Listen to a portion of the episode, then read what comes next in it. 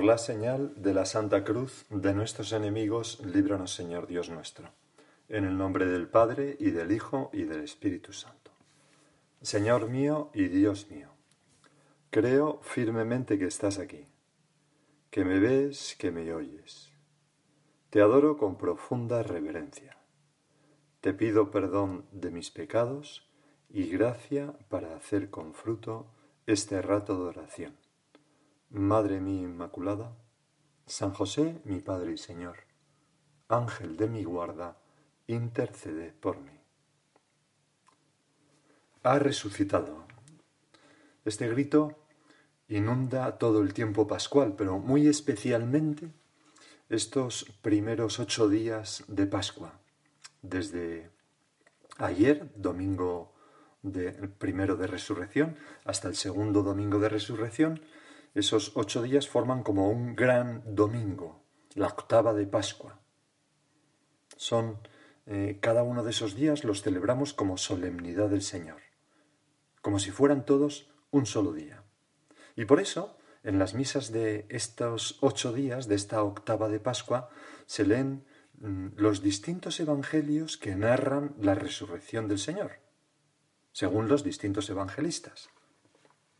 La resurrección fue un acontecimiento tan inaudito, tan difícil de creer, incluso podríamos decir tan difícil de decir, porque, claro, decir que Jesús ha resucitado cuando todos le habían muerto, le habían visto morir en la cruz y ser sepultado, pues corrías un riesgo de ser tomado por loco o por loca. Así le pasó a San Pablo cuando, predicando a los atenienses, les dijo, ¿y este Cristo ha resucitado. Y se empezaron a ir diciendo, bueno, te escucharemos otro día, déjate de... Además, el cuerpo de Jesús tenía unas propiedades, una vez resucitado, desconocidas hasta entonces, que causaba sorpresa. Y por si fuera poco, los discípulos eran los hombres más reacios del mundo a creer en la resurrección. No es extraño que eh, esta verdad tuviera que abrirse Mm, camino paso a paso, con dificultad, en la mente de los discípulos. Y que los relatos de los evangelistas, los distintos relatos, sean un tanto confusos y enmarañados. Cada uno, inspirado por Dios, narraba, escribía lo que recordaba u oyó decir a alguien que lo recordaba, a un apóstol que lo recordaba. Y mantienen esa, esa, esa aparente contradicción entre unos y otros. Por ejemplo, Mateo es el Evangelio que leeremos hoy en la misa, dice que las mujeres que fueron al sepulcro eran dos, ya lo habíamos visto en, la vigilia, y que tras ver al ángel y recibir su mensaje, con miedo y gran gozo, corrieron a dar la noticia a sus discípulos. O sea que van corriendo a dar las noticias. Pero Marcos dice que no fueron dos, sino tres mujeres, y que salieron huyendo del sepulcro, pues un gran temblor y espanto se había apoderado de ellas y no dijeron nada a nadie porque tenían miedo. Y no habla para nada de los ángeles. Lucas, eh, por otra parte, dice que las mujeres eran más de tres y que los ángeles dos. O sea, no coincide con ninguno. Y que al contar estas cosas a los once, sus palabras, o sea que se las contaron, pero dice que sus palabras a los once les parecían como desatinos y no les creían. Y por último, y para acabar de arreglar este desconcierto, Juan habla solamente de María Magdalena, no habla de ángeles, y dice que su anuncio a los discípulos se limitó a este. Se han llevado del sepulcro al Señor y no sabemos, curioso que diga, no sabemos en plural, se ve que sí que había más mujeres, pero bueno, y no sabemos dónde le han puesto. O sea, fíjate qué, aparente contradicción entre el el relato de la primera noticia de, la resurrección de nuestro Señor. Verdaderamente, Jesús, que nos escuchas, como farsa, los evangelios son un verdadero desastre. Porque mm, si alguien hubiera pretendido inventar unos relatos que coincidieran en su sí para dar una sensación de, veros, de veracidad, no lo hubieran hecho así jamás.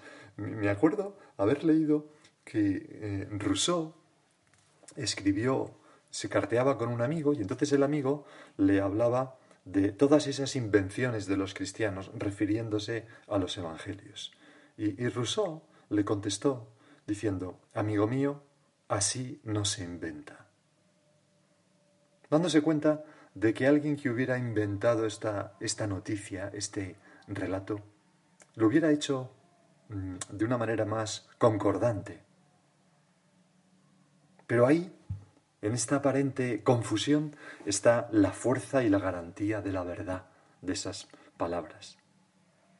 Muestran, Señor, una fe en ti inconmovible, un deseo de contar lo que vieron, sin adaptarlo, y un convencimiento de que tú eres misterioso, poderoso, y desde luego estabas vivo y resucitado. Y si nosotros leemos los Evangelios así, con, esa, con ese buen deseo de entender y conocer cada vez más ese día, el día más grande de la historia, y le pedimos ayuda al Espíritu Santo, también podremos armonizarlo. Vamos a repasar un poco estos acontecimientos en esta primera parte de la meditación. Vamos a trasladarnos de nuevo en el amanecer, al amanecer de ese primer domingo. Dice un poeta que durante la noche los ángeles le restituyen al cuerpo de Jesús la sagrada materia que la pasión dispersó por los elementos del mundo, por los látigos, los puños, los harapos, el madero, el velo de la Verónica a los cuatro vientos, es muy bonito imaginarse a los ángeles recogiendo esas partículas de sangre para... El mundo, sigue diciendo, es ya una reliquia, pero el, el cuerpo debe estar íntegro, porque dentro de unos segundos ese cuerpo, oh Dios, cuatro segundos, tres, oh Dios, ese cuerpo, oh dos, uno, ese cuerpo, oh Dios, ya resucitó. Así describe este poeta ese momento. ¿Y qué ocurrió? Pues el alma de Cristo, que como en toda muerte se había separado de su cuerpo y que sabemos, ya lo hemos visto otros días, que había bajado a los infiernos, se había encontrado con Adán y Eva, con todos los juntos, los justos, había subido entonces al Padre a, a presentarse ante él, pues ese alma volvió dentro del cuerpo y dice este poeta, Vino sola y resplandeciente, gloriosa como un rayo del cielo, atravesó la roca, hizo suyo lo que era suyo, el cuerpo, y como un golpe, como un golpe de pura gloria, se infundió en su cuerpo muerto, que se alzó como gloria pura. La roca se siente atravesada con qué dulzura. Esa piedra ya está acostumbrada al paso de los espíritus, pero esto es otra cosa. Es cuerpo como ella misma, pero en gloria pura. Entretanto, un ángel del cielo se precipita sobre el sepulcro y remueve la losa de la entrada para que se asome el mundo. El ángel se sienta en la losa, como un portento de eternidad. La pobre piedra aún no se repone de esta mañana cósmica. Esta mañana el cielo y la tierra pasan por ella como si tal cosa. Los soldados quedaron petrificados de terror al ver a este ángel. Pero el ángel les dice a las dos Marías que Cristo ha resucitado y que corran a decir a sus hermanos que les verá en Galilea. Y anota San Mateo que las mujeres se marcharon a toda prisa, y ya estamos en el Evangelio de hoy, del sepulcro, llenas de miedo y de alegría, corrieron a anunciarlo a los discípulos. Fíjate, en el alma de estas dos mujeres combaten dos lógicas distintas. Lo podemos plantear así, la lógica de la luz y la lógica de las tinieblas. Del mismo modo que en su corazón se unen esos dos sentimientos, el miedo y el gozo. El miedo por si no todo ha acabado y han sido los judíos los que han robado el cuerpo y ahora mm, irán a por nosotras y a por los demás discípulos. Y por otra parte, Gozo por el anuncio del ángel, aunque es difícil de creer y algo nunca visto, que no sabía muy bien explicar. La lógica de las tinieblas, el miedo, la lógica de la luz, el gozo.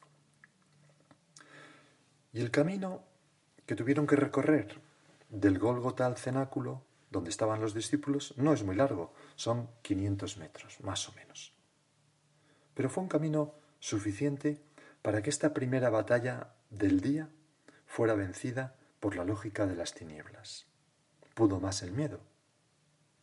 Y al llegar y encontrarse con los discípulos y empezar a contar, mm, callaron el encuentro con el ángel porque les parecía que mencionarlo podría crear malestar y restar credibilidad a su mensaje, como decir, ya están estas mujeres con sus visiones y con sus paparruchadas.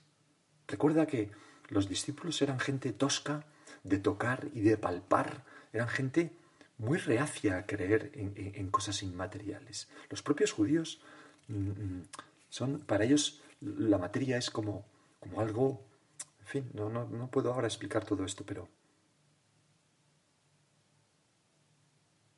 El caso es que, como digo, pudo más el miedo y, callaron lo del ángel. Y, a esto se refiere ese pasaje de Marcos que hemos leído antes cuando dice, no dijeron nada a nadie porque tenían miedo.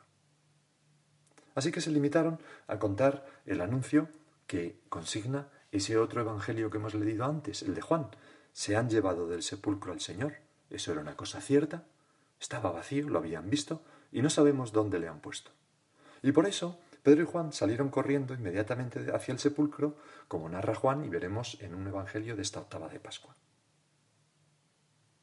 Quizás con cierta mala conciencia por haber ocultado lo del ángel, después de un cruce de miradas, en el silencio que se hizo después, una de ellas, yo pienso que la Magdalena, porque siempre es la más audaz, habló de ese ángel bañado en luz que no se le iba de la memoria, y de las palabras que les dijeron, ha resucitado según predijo. Pero, tal como las estaba diciendo, al ver las caras de los discípulos se arrepintió, porque ellos empezaron como mm, a increparla, como diciendo, pero no digas tonterías. Y eso es lo que dice San Lucas en esas palabras que hemos leído también. Les parecían como desatinos y no les creían. Dejamos ahora a, las dos mujeres o las que fueran en el cenáculo con los discípulos y mientras tanto, ¿qué hace Jesús? Jesús va a ver a su madre. No hay ningún, ninguna indicación de esto en el Evangelio, pero todos los cristianos lo pensamos así, que su primera visita sería para nuestra Madre la Virgen. El poeta lo explica así, Jesús busca a María la primera. Qué violento, qué divino, qué humano deseo de abrazar a su propia madre con su propia gloria. Por este solo abrazo ya se moría de ganas de resucitar. Jesús envolvió a su madre en su infinita luz. La madre abrazó al Dios Hijo como su madre, como si toda la creación abrazara maternalmente a su Creador. Ni los ángeles pueden medir lo que duró este abrazo. Yo te recomiendo que muchas veces cuando salgamos de la cuarentena y comulgues, mm, dile al Señor, Señor, me gustaría abrazarte como te abrazó la Virgen el día de la resurrección. Verás cómo te ayuda a hacer la acción de gracias. Volvemos ahora al cenáculo. Las mujeres salen de esa casa e inquietas se dirigen de nuevo al Gólgota. Poco antes habían regresado Pedro y Juan y habían contado lo que habían visto, el sepulcro vacío. Y Cleofás y su compañero, que estaban también allí, dos discípulos de Esmaús, hartos de tanto chisme y temerosos de las represalias de los judíos, cogen su mochila, su atillo y se ponen en camino hacia Emaús. Las mujeres se, se van acercando de nuevo al Golgota, como digo, y sigue el Evangelio de hoy. De pronto Jesús les salió al encuentro. Tú, Señor, que te haces el encontradizo. Estoy seguro que con una sonrisa en tu rostro, como con ese especial cariño con que trataba siempre a las mujeres que aparecen en el Evangelio. Y al ver el temor y el embarazo de las mujeres, que no habían creído del todo, tomas la iniciativa y les saludas, puede que con una, con una broma, ¿no? ¿A dónde vais tan deprisa? ¿no? Y les dijo, alegraos. Ellas se acercaron, dice Mateo, le abrazaron los pies y se postraron ante él. Y hay pues lágrimas de alegría. Ahora sí, ahora la alegría de la, la lucha entre las tinieblas y la luz, entre el miedo y el gozo, eh, se, se invierte y predomina la luz, predomina el gozo, porque tienen la presencia de Jesús, lo están viendo y tocando, no es un fantasma, está con su cuerpo glorioso y con las señales de la, de, la crucifixión. Imagínate cómo debió ser ese momento. No sé si alguna vez has soñado eh, eh, que, que, que, que alguien muere por tu culpa, o no eres capaz de salvarle, o tienes un error. ¡Qué angustia! Y de repente, en medio de ese sufrimiento, mientras uno sueña, te despiertas y te das cuenta de que no era más que un sueño. Qué, qué, qué, qué liberación, qué felicidad. Pues algo así sintieron estas mujeres y todos los que ven al Señor resucitado. Jesús les dijo, no temáis, id a comunicar a mis hermanos que vayan a Galilea, allí me verán. Ya se lo había dicho el ángel, pero se ve que no lo habían hecho. Pero ahora, después de que tú, Señor, se lo digas, sí que van, ya no hay quien se resista, ya tienen ese gozo dentro del alma, y irán y le contarán todo, e insistirán y se reirán. Y podemos ahora pensar, ¿por qué esa insistencia en que vayan a Galilea? Señor. Eh, vamos a meditar esto en la segunda parte de esta meditación, sirviéndonos también de un texto del Papa Francisco en el año 2014. ¿Por qué el Señor les insiste tanto en que vayan a Galilea para verle? Decía el Papa que Galilea es el lugar de la primera llamada, donde todo empezó, y que volver allí era volver a ese lugar de la primera llamada y donde empezó el seguimiento de Cristo por parte de los apóstoles. Es como volver al lugar del primer amor, del primer deslumbramiento, al lugar de la primera fe más pura que ninguna, del surgimiento de esos primeros lazos de fraternidad más fuertes que ningunos.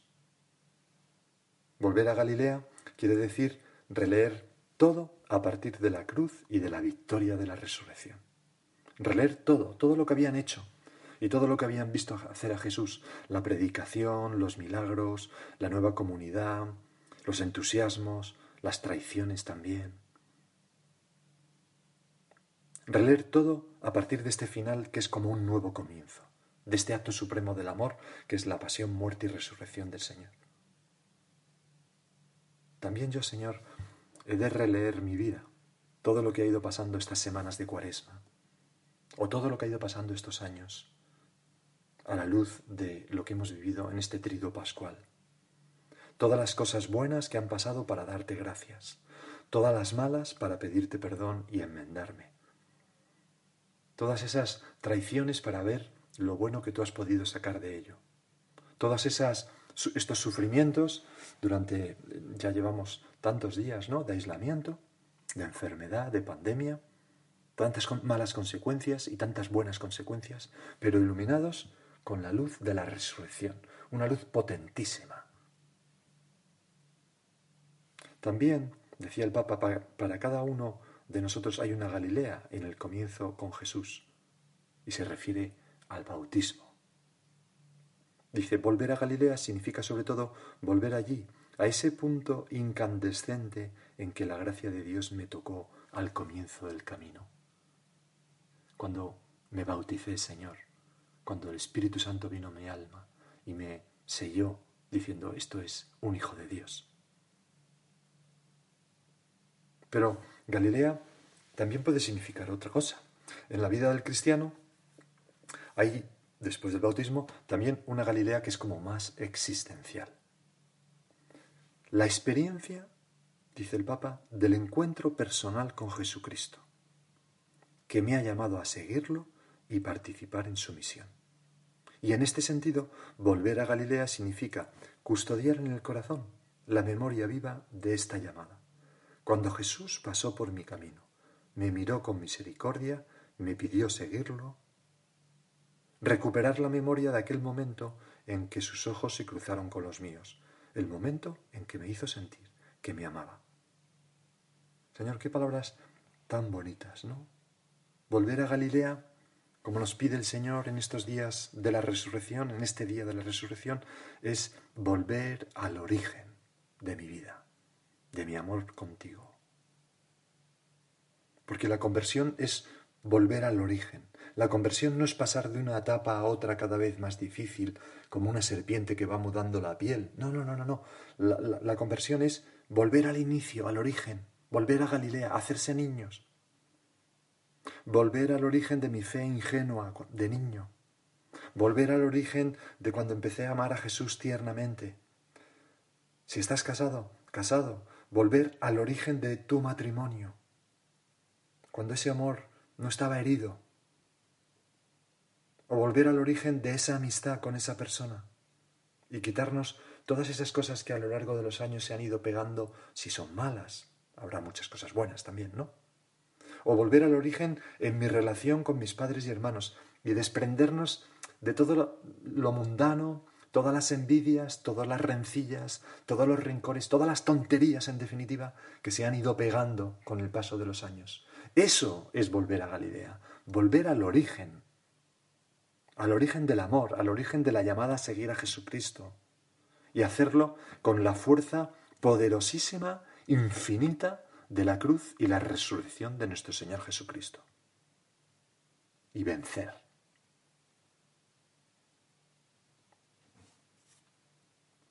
Hoy cada uno de nosotros puede preguntarse, ¿cuál es mi Galilea? ¿Dónde está mi Galilea? ¿La recuerdo? ¿La he olvidado?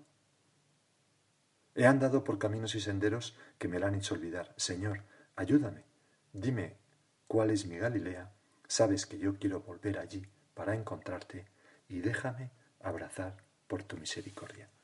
Pues piensa tú todas estas cosas que hemos contemplado.